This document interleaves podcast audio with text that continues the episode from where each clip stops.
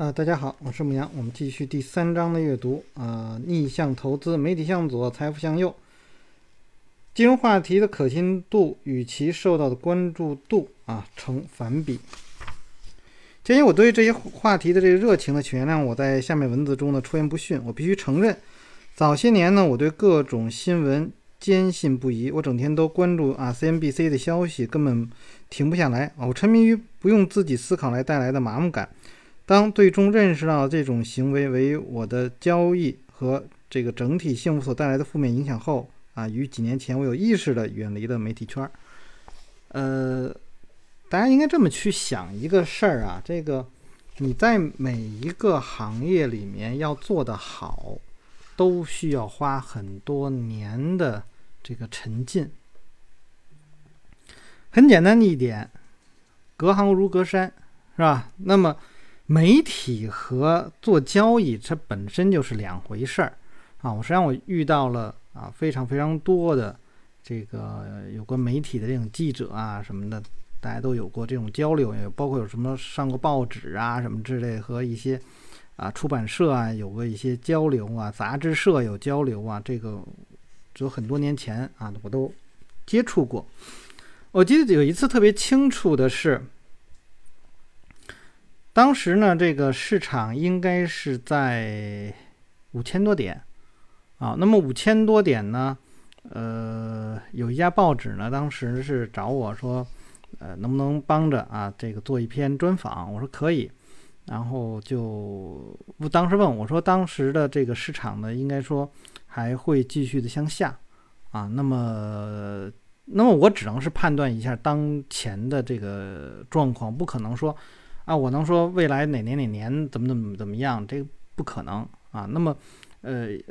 以以我当下，比如现在的这个情况来说呢，我比如说还有一些工具啊，可以去做一些这样的一些预判。但在当时来说，我也没有这些工具，我只能告诉他，我说啊，四千八这一块呢，还还得往下。然后他呢就跟我说，能不能再准确一点，说能到多少？我说这能到多少？真的不知道啊！我说我只能告诉你呢，这个四千八呢还得再往下。然后他说：“那咱们就说吧，是不是？咱就说，呃呃呃，这个这个这个指数能到四千八？”我说：“能吧？啊，你你你只能是是是这样的一种一个一个预判吧。”好，他到报纸上最后给你出来了之后，那我说的这个啊是这个位置啊，从这五千点啊能跌到四千八。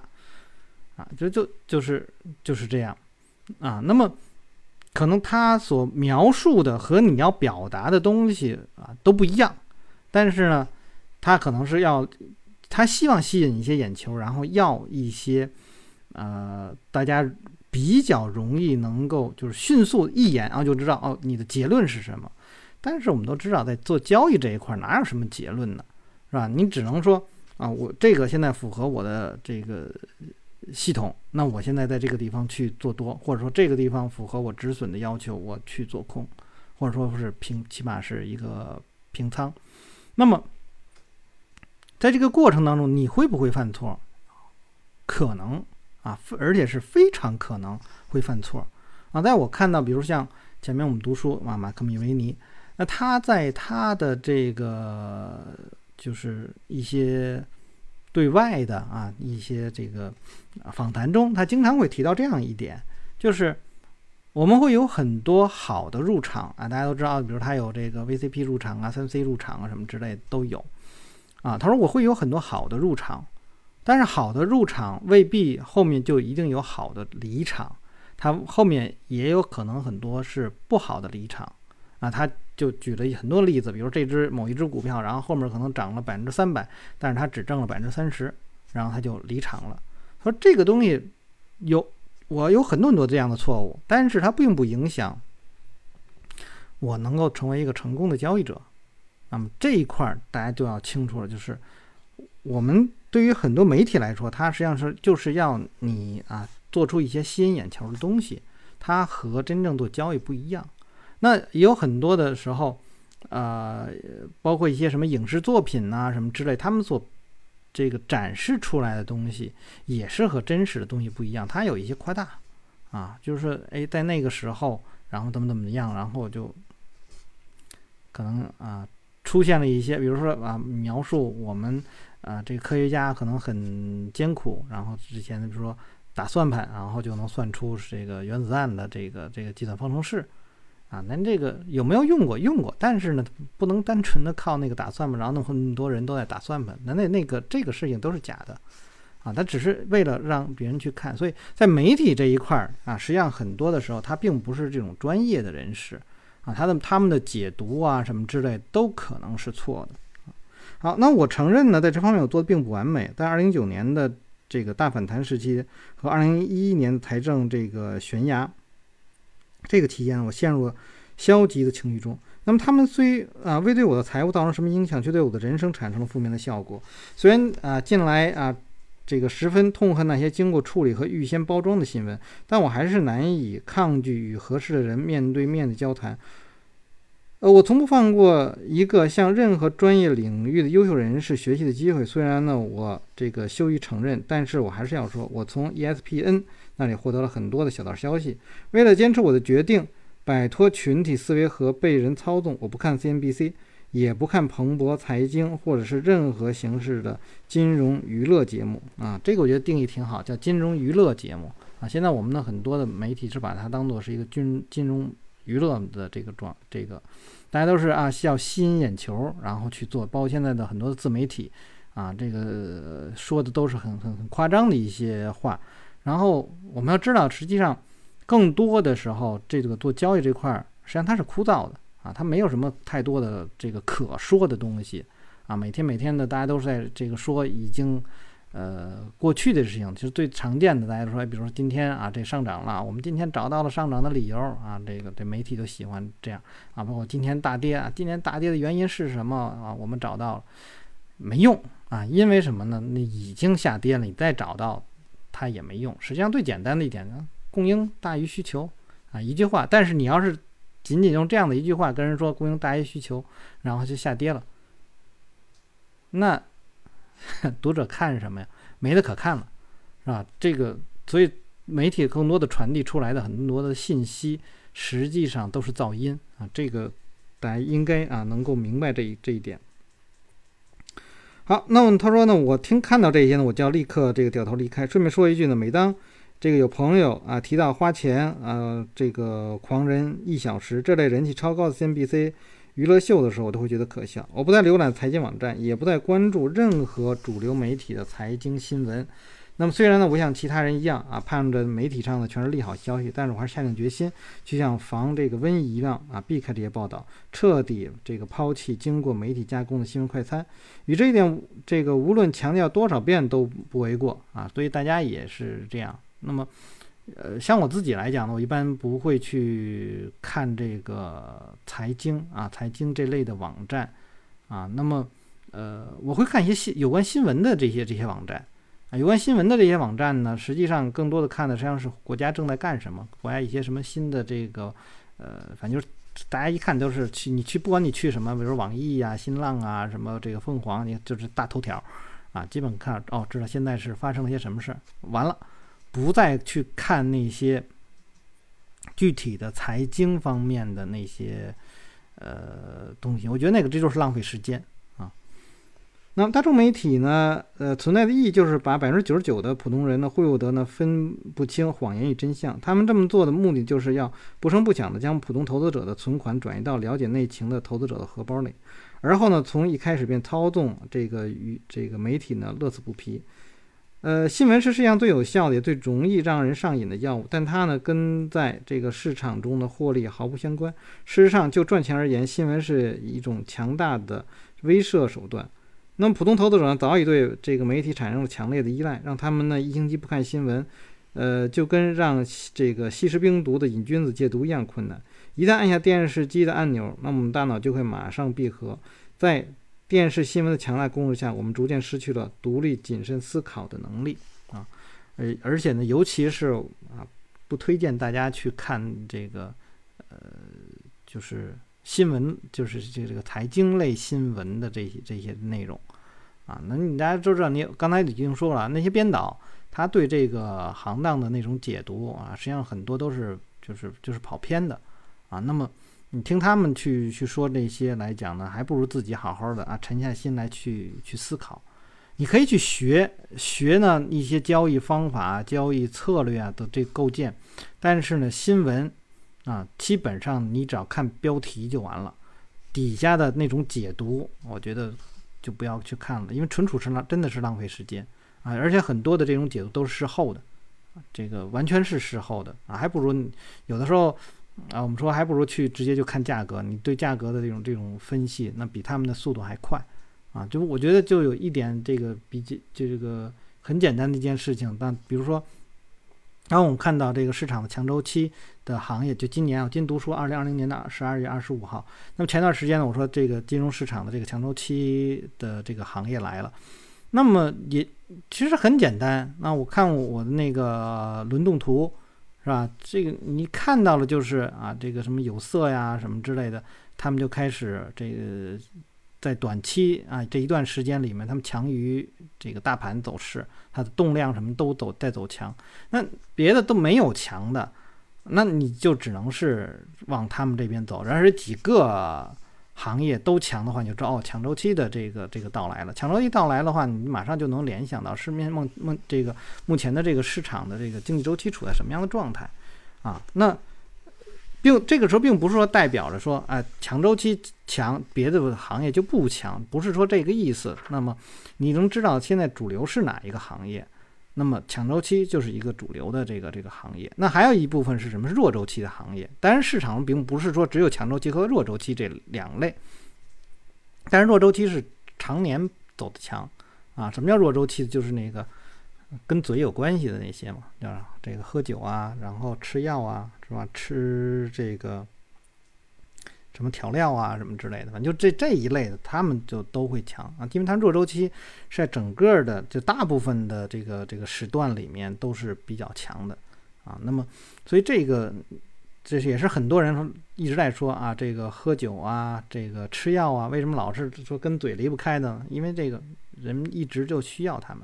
啊，那么现在来讲，就强周期和弱周期这两类的就都比较强，其他的呢，这个行业就都会弱一些。那如果你再去细分，那你就可能会看到有这个有色里面可能会和像什么这个呃这个这个和新能源那块有关系的一些锂电呐什么之类的小金属类的，那么他们正在走强。那那这是往往后细分的，但是这个信息的得来，你可以去看它。这个，如果你按照刚才我说的这样，你去看到这些行业他们的走强来说，实际上是比媒体正在宣传的时候，我印象是早了一两个星期，啊，等到媒体已经发现的时候，等他们在开始去报道这些的时候，那么实际上已经是晚了，啊，当然，呃，这个他们应该说他们抓的更多的是当下的这种热点，但是你做做交易的时候，你可能有的时候去会去看一些苗头啊，哪些行当在什么时候这个这个起来。啊，那么，呃，我们知道现在新能源也又挂着这个汽车啊，这个这这一块儿，那么他们是怎么怎么起来？其实整车这个这个强也好，或者是新能源这块强，新能源大家可以看我的这个微信微信公众号里面，我对于二零二零年的预测里面特别点了，就是啊新能源这一块儿啊，那是年初的时候。因为什么？你经济周期就要轮到这个行当，他们走强了。因为前面的，呃，去年，呃，整个整个的去年来讲呢，我们可以都说啊，都是这个高科技的这这这这些行业，他们都在走强。那么他们过去以后，下面该轮到哪儿了？那你要把这个东西你去想明白了以后，你多分析一两个这种经济周期的这个行业的运作之后，你就会发现哦，他们是是这样，实际上就是看钱往哪儿去流。那这个大致的这种规律，实际上这国外都很多很多年前都已经有了啊，像比如最早的像什么，呃，不知道最早了，比较有名的像什么美林时钟啊什么之类，很多人说啊，美林时钟那是不是它一定会按照那不一定啊，说一定按照，但是它的整体的逻辑是按照那个走的，那你就按照那个去分析，那你就会知道你能够提前多长多长时间与大众。啊，去找到那些强的这个行业啊，或者什么。那么在可能呃，我在说强周期呃比较强的时候，我也看到了很多人来说啊，这个呃就是银行啊，因为当时确实有银行要要动，但是现在没有轮到他们动了，所以他们还要再往后啊，比如说可能到了这个整个经济周期的这个啊过热期啦，或者是这个。啊，衰退期的时候，那么他们可能会，这个比如跌的少一些啊，或者有还有一些这个这种上涨啊，拖着整个的这个指数啊。你当你看到那种状况的时候，你知道哦，这个市场可能快不行了。但是目前来说，啊，不会是这样的。所以呢，有人我前几天还应该是一个月前吧，还看到有人特地写啊，这个银行怎么怎么样，银行有多多么强。我说现在不到，即便它强，它不到呢，他们一定不会有。啊，现在这种这种强周期的这类的啊，这个这个行业的股票走得更强。那么我们去做，无非是要去找那些啊，比如说龙头板块也好，龙头股也好，那你就要这样去去做，在相同的时间里面，比别人获得更多的这种收益。那么这些东西都是我们通过啊，这个看书啊什么这学来的，它不是通过媒体什么来告诉你的，媒体只会告诉你当下正在。或者说过去已经啊出现的这些事情，所以呢这一块来讲，大家就说，哎，你要有保持自己独立思考的这种能力，而不是说陷入到啊这个新闻这个这个里面去。很多人说啊，我特别呃在意啊一些新的啊概念性的东西。我觉得概念性的东西吧。有人可能是能做得好，但是就对于我自己来讲呢，我一般也不说这些东西，因为我我知道建立一个啊新的概念的板块不容易啊，你要知道哪些哪些股票啊围绕着它他们是怎么怎么转的，但是你会为此付出非常非常多的精力，因为总有新的这个概念出来，但是行业相对来说比较稳定啊，你可能很长时间都不需要你去改变。所以这个嘛，你做做做做段一段时间之后，你就会发现哦，哪些地方我更更容易省力啊，我就去做哪哪些，然后你每天所花的时间就不会那么多啊。好，在下面。我敢保证，在这个世界上没有一个人能够仅根据他们在主流媒体上读到新闻获得持续的收益。我还可以保证呢，如果你在媒体上找不到一篇支持你的投资预测的文章，你最终会成为交易的赢家。如果你只能在博客上找到一些与你的交具体的交易策略相关的模糊描述，那么也可能成为一个能够帮助你获利的想法。到当地的书店去啊，这个找找最近几年出版有关市场预测的书籍，记下书籍出版的日期以及具体的预测内容。我几乎可以肯定，几年过后，这些书里的预测呢都不会变成现实。举个例子，那么你可以查阅一下这个戴维·伊利亚斯，那么他的这个道指四万点，或者是哈里·登特的下一轮经济危机。那么你知道这两本书的印刷时间吗？一个是九九年，一个是两千零九年，大概呢就是市场有史以来最大底部出现的前几周。读书可以怡情，可以博彩，但读书无法帮你赚钱。我的观点是，你对最近发生的新闻事件了解的越多，你的长期投资的业绩就会越差。然而，一个令人这个遗憾的事情是，耸人听闻的新闻总是能够吸引更多的观众，提高报纸的销量啊！这个是刚才我们说了，吸引眼球嘛，这是。媒体这要做的事儿，大众媒体呢会使出忽然解数，呃，将你变成一个悲观主义者啊。但你见过一个悲观的百万富翁或者是亿万富豪吗？媒体的杂音导致交易量的上升。正如我们在后文啊这个要讨论那样，要想积累巨额的财富，必须耐得住寂寞。CNBC 啊，彭博啊，雅虎啊，CNN 啊，华尔街日报、市场观察的 Twitter 等。各类媒体整天都在鼓动你交易、交易再交易啊！在现实生活中的百分之九十九的时间里，正确的事情也是最难的事情。最难的事情就是排除一切杂音，坚持客观的研究、独立决策和独立的判断和决策。简而言之呢，就是与杂音保持距离。这个独立这一块儿，那我再说说，就今天吧。那么不光是今天了，实际上最近已经有半年的时间。那我这个群里头有一个人。啊，总是在问我啊，就是轮动图应该怎么做啊？然后呢，总是想说和啊这个我的那个数据能够对得上。我说呢，首先呢，我不会把我的算法告诉你，对吧？那么呃，除非你能猜得到啊，否则的话呢，那我们两个人的数据呢一定会是不一样的。那他说那不一样的怎么办？啊，整天问我呢，是不是他的这个这个这跟我的那个更更像一些什么的？我说首先你不要这样去想，因为你一旦这样去想的话呢，那么这个你无永远无法突出你自己。那么你要做的一件事情是先把这件事儿的逻辑先想清楚，这件事儿的逻辑是什么？你要做的是什么东西？你要做的是一个相对的动量的这个情况。那么要做的这个相对动量是要干什么？先做一个归一。归一化处理，那你你做到了这个归一化处理，你的逻辑先对了，那么出来的曲线即便和我的不一样，那又有何妨呢？我说最简单的一件事情，就是我们可能每个人都会去用均线，也我可能用的这个这个算数的啊，这个比如说最简单的 MA，那你可能呢用指数的啊 EMA，也有可能可能用其他的，比如 WMA 啊，还有人可能用这个 AMA，我们都在用。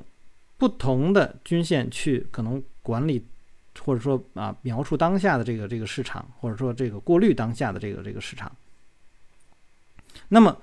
交易的点位就会不一样，但是有差别吗？我觉得我说从理论上来说是没有任何的差别，只不过说我们的工具有一些差异而已。但是你的思路整体的这个判断啊，你说啊这个 EMA 啊，它可能会更。注重于当下的这个数字的这个权重，MA 它都是啊这个大家都是等权的，那没有一个一个侧重，哪个好，哪个不好？我觉得没有说谁好或者是谁不好啊，都会有他们呃这个这个发挥长处的这个地方。但是就是说，我们都用的是均线，只不过说均线的算法有所不同的话，那么我们。的逻辑这块儿，或者说你构建一个什么交易策略什么这块儿没有任何的影响啊，所以我跟他说呢，首先呢是一点，保持你自己的一种独立的这种状况，你要自己去想这个事儿，然后你觉得哎呦这逻辑上我都已经是想通了，那么我只不过我去实施的啊这个手段是不一样，但这个没有关系啊，它一样能够让我做得很好。我说你只要把这个事情能想明白，你我说你不会天天在问我我的数据今天到底我这个数据到底是一百呀还是一百点零一呀？没有没有意义啊！我跟他说没有意义，你自己按照自己的方式。我说你逻辑，我说按照我刚才说的这些逻辑，你做到没做到？他说我做到了。我说做到就对了啊，不用不用再去想其他的这个事情了啊。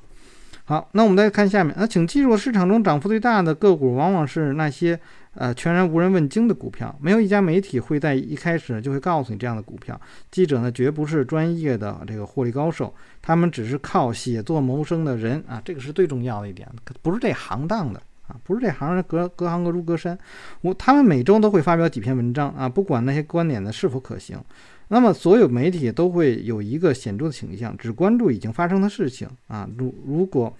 哪家主流媒体从业人员稍微具备一点预测未来的能力，我想他肯定会选择一条完全不同的职业发展之路。就在我发现某只股票或某个板块即将展开一轮长期的强劲反弹时，媒体马上开始跟进，长篇累牍的这个发表对于我的客观研究截然相反的文章。财经媒体是市场中控制大众心理的主要力量，这个。大家就能明白了。这跟刚我刚才我在前面所读的时候啊，所涉及到的，我所有我提到的啊，都是一样。就先了解啊，媒体到底是什么样。那么有时候我们为什么会和一些媒体的人啊保持比较好的这种联系呢、关系呢？那么有的时候你可能会需要一些宣传啊，可能做一些跟这个呃这个交易啊可能没有直接关系的这些事情的时候呢，那么还是啊多个朋友多条路嘛，所以。啊，和这个更多的人去交流还是有一定的好处的啊。那就像，呃，昨天吧，我看看啊。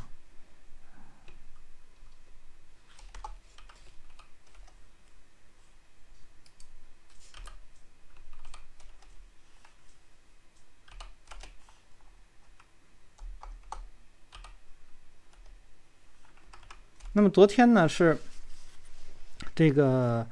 呃，我们在我们的群里头聊一只股票，那么这只股票呢是出现了一个快速的这个上涨，那么有好多人呢就说呢，啊，这只股票已经不行了啊，这个放量啊，那么但是今天呢，这只股票呢，这个盘中呢还是在创新高啊，主要后来呢是有回了，但是如果你多等一等，你可以说，哎，当我看到了风险的时候，我可以采用一些啊其他的这个手段啊，我去分析一下。这个啊，这这个高潮之后，那么会是一个什么样的变化？那么我可能会在更好的这个位置上去离场，而不是说像大众说的，一看到啊这个有一个高潮的话啊，这个或者说哎这这个只股票是一个庄股，那么你就不应该去去交易它啊，不是这样。那我之前呢也提到过啊，这之前读书的时候应该是什么？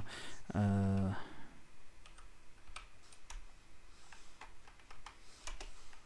当时呢是这个。升阳科技啊，这个实际上在前面读书我是已经说过名字了，所以我在这里面再再说一下。那么当时也是啊，这只股票横横盘，啪一下子就就放量开始上涨啊。当时我在群里头我也说过这这只股票，我说这只股票还不错啊，出现了一波的这个快速拉升。那么紧接着后面呢，它会有一个回落，但是在回落之前呢，我已经说，哎，这个地方它出现了一个啊抛物型的走势啊，然后呢，这个它这个。股价呢快速的这个下跌，然后呢，这大家知道啊，那是相当于一个一类似于股灾的这种走势。那如果说你去听一些媒体也好，或呃用一些其他的这个方式来讲，在这只股票当时一定是被呃被人给给提出来的啊，这个属于算是热门股，在当天当时的那几天来讲，五月份的时候，那是一定是热门股。那么我用了抛物型的走势，这只股票。离场了，这是别的人没有啊。据我所所知呢，就是很少有人会使用这种抛物型的这种工具啊，因为大部分大家用所用的这个软件里都没有这个工具，所以没有人去用，所以就不会说在涨停的那一天说这只股票到头了啊，不会有这样的情况发生，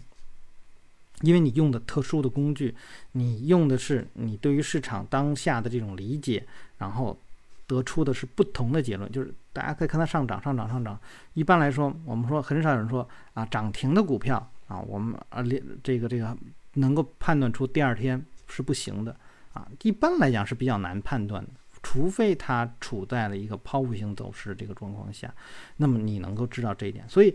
大家在去学习的过程当中啊，那么更多的是。独立的思考，独立的去使用某些东西。那么，但是在学习的过程中，你可以去啊博这个众家之长啊，多学一些东西之后，你能够总结出自己的那套东西，然后去在这个市场当中啊去使用。好，我们再继续看下面，媒体关注惨淡的过后啊，财富青睐光明的未来。下面几个是投资者被媒体误导的事情啊，二零三年春天。呃，财经媒体呢对即将崩盘的钢铁行业展开连续的这个报道。那这些媒体发表的数据呢，显示啊，相当数量的这个钢铁公司呢会宣布破产。然而呢，虽然媒体上充斥着对钢铁行业将死的悲观的预测，所有主要的钢铁厂商依然走出了一个漂亮的平平稳的这个上涨曲线。这些走势呢，与媒体上毫无价值的预测文章大相径庭。当然，媒体从未想到过用复杂的走势图来预测钢铁业的未来。就拿媒体关注度最高的两家公司来说，那么美国钢铁公司的股票在接下来的四点五年里上涨了百分之两千。同一时间里面，安塞勒米塔尔铁这个钢铁公司呢，就是涨了百分之三千五。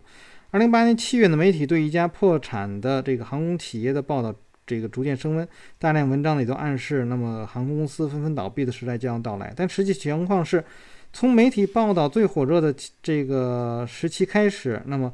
航空业在连续十九个啊这个交易时段的涨幅均达到百分之一百三十。哎，这个说到了这这个今年年初的时候，那我在我那个群里头，嗯，也在说航空股票。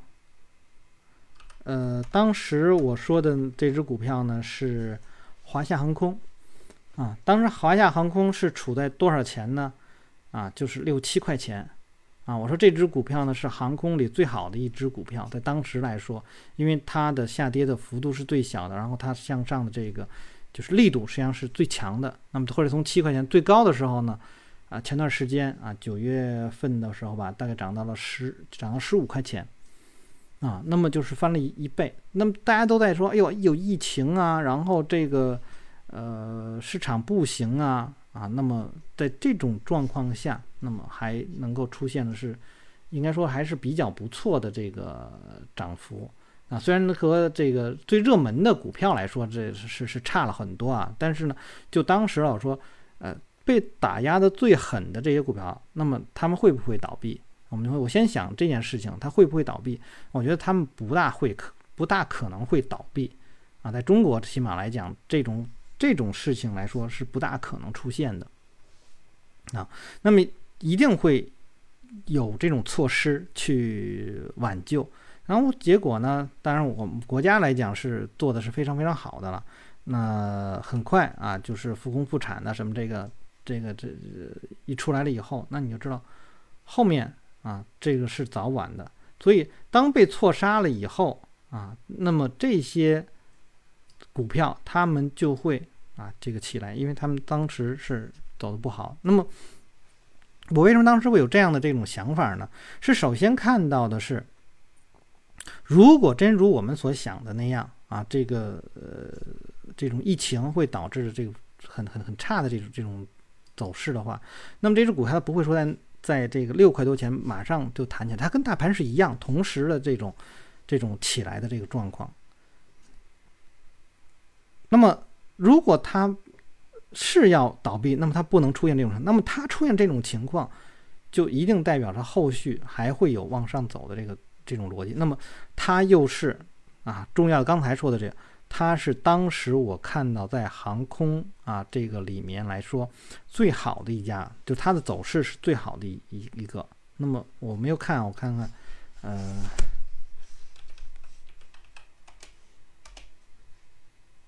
我们看看民航机场，因为它属于民航机场的。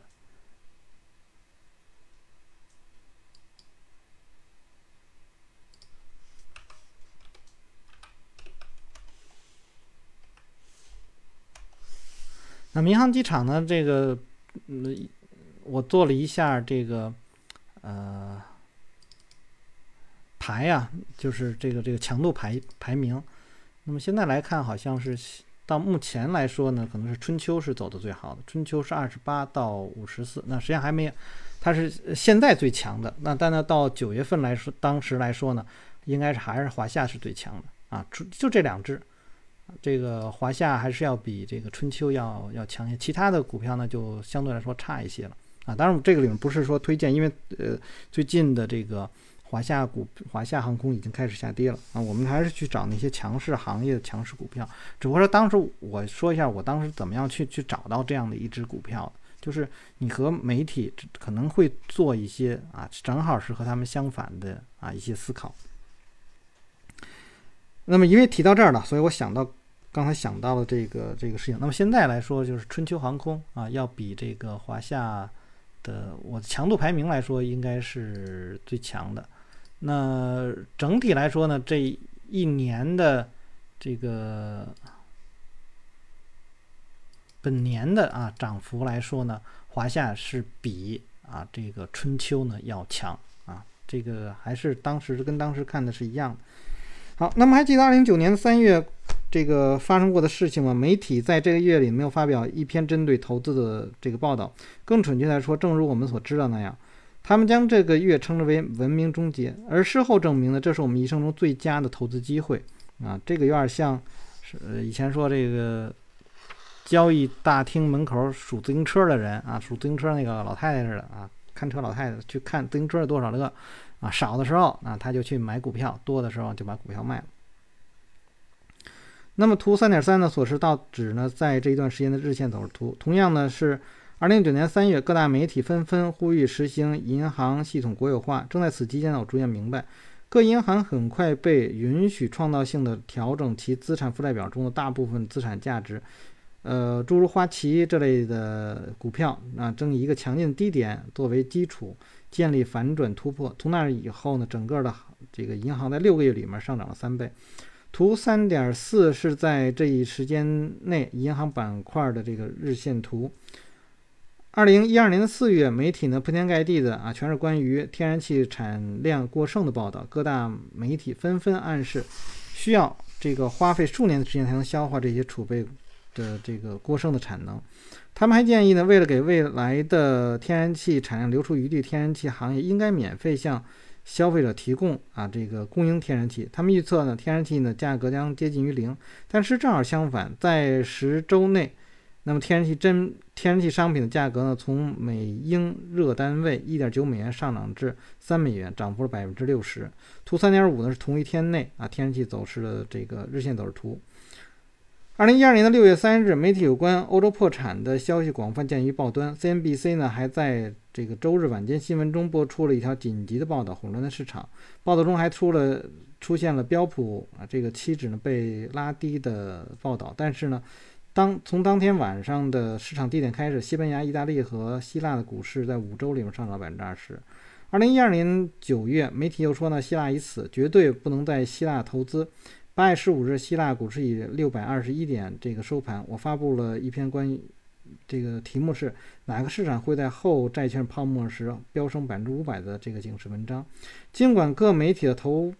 版啊纷纷唱空希腊，但考虑到各种技术面和基本面因素，我认为这个上涨百分之五百的市场呢非希腊莫属。图三点七呢是该时期希腊股市的月线图。最后要说的是，自二零零八年起。呃，媒体呢完全倾尽于美，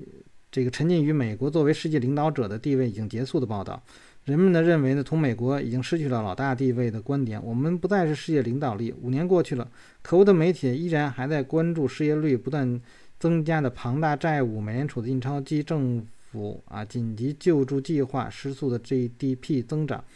这个严重的政治分歧、降标普降低美国信用评级的外包。业务的话题啊，这个实际上在疫情的那段时间里头，我们也看到了，也有这么说。当时大家看，如果再去反过来看，当时我读书的时候，那我提到了，起码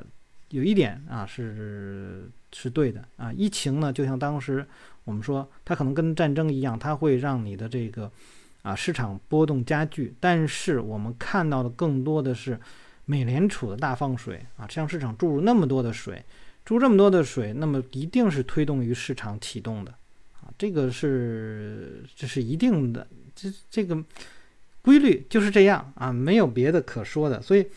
呃，我们到现在来讲，呃，可能很多人还是在说啊，这个美国的老大地位可能就要这个失去了，啊，那么这个有人可能会说中国可能是下一个领导人，对吧？那么我觉得这可能还早。啊，这个这种这种这种判断来讲还是早。美国的这个整体的这个呃能力还是非常非常非常强的。那么短时间来讲还不大可能啊。当然了，就看后面他们是怎么做了。所以这个东西都是一步一步的。但只是说它可能会有停顿，它可能会有这种衰弱，它可能会被我们这个呃就是追赶的这种差距越来越近。啊，但是你短期说啊，像二零零八年就开始说啊，已经失去老大地位，这个有点，有点，有点早啊。就我们现在来说呢，现在，呃，美国这样现在这种，这这这这已经看的是很很乱的这个情况下，它依然还是世界上最强的啊。好，那么这种媒体的群体思维呢，已经啊，这个深深的影响到了这个世界各地的受众，国外的媒体呢，让美国呢以外的。读者相信，美国现在已经是沦为一个第三世界国家，都不知道怎么想的。那就我过去几年旅游这个环球旅游的这个经历而言呢，我已经记不清啊有多少人向我求证美国如今的糟糕情势。实际上，你唯一要做的事情就是看看自己周围的环境，然后呢会就会发现一切都跟以前一样，并且没有什么不同。实际上呢，美国的。美国股市的表现，在二零零八年以来已经大大超过了其他任何一个国际市场啊！我们知道，经常我们也会说啊，这中国 A 股是不行，然后啊，美国的这个股票不管怎么着，它总是在创新高啊。呃，这个可能还是跟这个有的时候是是这种内部的一些东西还是不太一样啊，这个造成的吧。呃，鉴于持有这种全球性消极群体思维的人啊，数还占相当大的比例，我要表明一个观点：美国呢依然是一个强大的国家，迷失了方向的啊，或者是恰恰是其他的国家。与媒体的观点正好相反，除非某个行业已经过时了，比如是报纸，否则呢是不会发生全行业破产这种事情的。总的来说呢，当少数几个最聪明的玩家开始离场的时候，就会。表明将要发生经济衰退，但当经济衰退期过去以后呢？随着过度供给的这个状况得到纠正，那么整个行业就会发生反弹。从历史上看，强劲的行业复兴往往发生在媒体大肆宣扬破产论调的时候。我们有理由认同认为，同样的事情呢，将来还会发生。那我们可以看二零一八年的情况，二零一八年、二零一七年。啊，就是咱说漂亮五零啊什么之类的，然后后面呢就变得，哎呀，这个中国股市没得可做了，这什么都都不行了，是吧？那么这个说就天天就在说一个茅台的这个问题，但是我们会看到，二零一八年的年底又出现了什么呢？当一个经济这个属于经济周期复苏的时候，啊，我们看到了更多的高科技的公司。在这个后面的这一年里面，有多少只股票啊，都是几倍几倍的这种上涨。那么你就知道，科技类股票很久没有出现那样的上涨，因为我们通常说，科技类的股票往往会是在一个经济周期的这个复苏期的时候，他们会有这个启动的这种动作。那么，所以一个周期有的时候可能是几年。啊，这个有的时候可能会更长。那么起码说几年，那你说哦，几年的我都没有遇到，他们怎么会起来呢？是因为你根本就没有去看啊有关经济周期的东西。当你看到的时候，你会发现哦，他们都是啊还是在那样的去做。那否则的话啊，如果没有这种规律可抓的话，我不可能说今年年初的时候我说啊这个新新能源能够起来。当时我我我这个我在那个文章里头会是这样。呃，通常考虑我们会考虑的是能源，但是呢，以当下的这种能源来说，不足以啊，这个能够有一个启动，所以更多的可能性就落到了新能源，而新能源之前已经有一波启动了，啊，那么只不过现在呢，就是今年来讲就再一次的啊，因为又又有有这种新的升级，而在这其中最主要的，我们说这个整个过程当中是这个逻辑是在找到什么呢？有没有生产力？啊，出现新的生产力的提高，如果你找到了这个点的话，那么你就知道后面该怎么样去看了。好，我们来看，继续看下面，与呃上述论调相反的是，二零一一年的春天，媒体这个热捧大宗这个商品板块，如这个煤炭这个超级周期即将到来的这个报道比比皆是，新兴市场对煤炭需求量啊这个增加所导致的未来。这个供求比啊，这个失衡啊，冲昏了媒体的头脑。各大媒体都认为呢，煤炭将在未来几年内迎来一轮牛市。要提醒你的是，这个媒体抛出上述的论断的时候，领先的煤炭股已经在过去的十二个月内猛涨了百分之五百到一千。那么。图三点八的走势已经告诉你，这是一抛物型的走势。到了需要进行大幅修正的时候，尽管技术面上出现了各种预警的信号，媒体还在大肆看多煤炭股。从媒体抛出的超级周期的论调达到最高潮的时候算起，那么，呃，道琼斯美国煤炭指数从五百多点暴跌到最近的一百二十七点。二零一七年所有的报道都是。信心满满的宣称，中国股市在未来几个年内都会保持两位数的增长。所有人都沉浸在看多中国的这个欢乐氛围中，而我的观点是，中国股市已经出现了明显的拐点，不再具有投资价值。二零一七年秋天，就在媒体还在继续发出乐观的上涨预测的时候，上证指数开始灾难性的暴跌。一年之后，上证指数已经从六千点啊，这个跌到了一千七百点。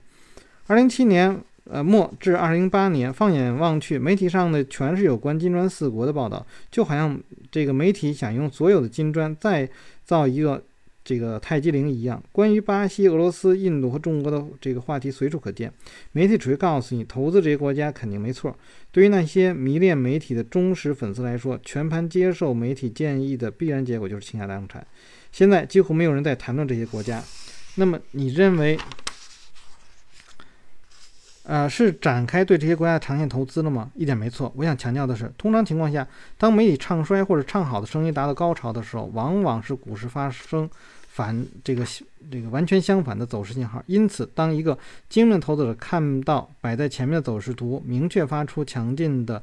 这个趋势逆转信号的啊，并做出抓住这个机会的时候，大部分投资者往往不会抓住吹手。唾手可得的机会，而是更愿沦为媒体群体性思维的牺牲品。那么，我们来看这个，就是，就说中国这这一块吧。中国中国市场，大家大家都每天都会去看。那么，实际上在这一段时间，要是说整个这一段时间来说，中国的股市实实际上，我觉得它最大的问题是波动太大了啊，而导致了这个。呃，比如说，我们知道从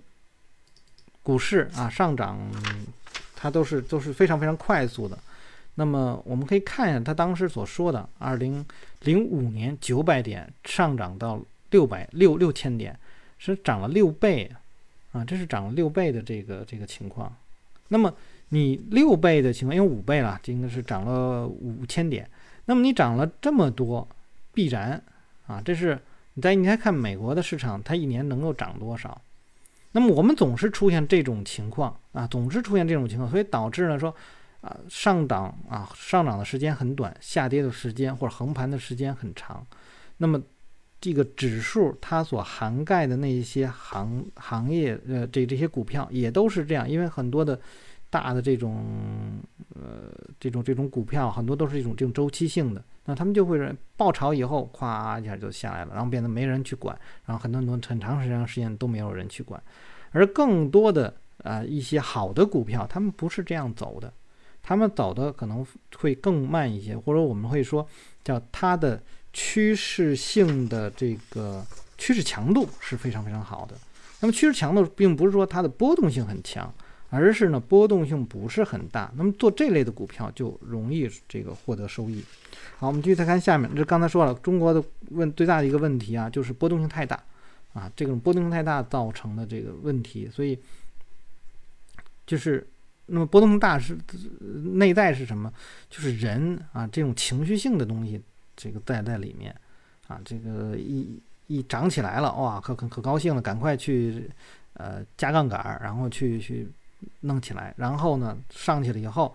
啊，最后咵被洗洗一轮，被洗一轮以后，他就没有这个翻身之力了，他就得出去再挣钱，然后再再回来，啊，总要有这样的一个一个过程，啊，这种一波一波的割韭菜，那么你没有一个持续的赚钱的这种效应，那么，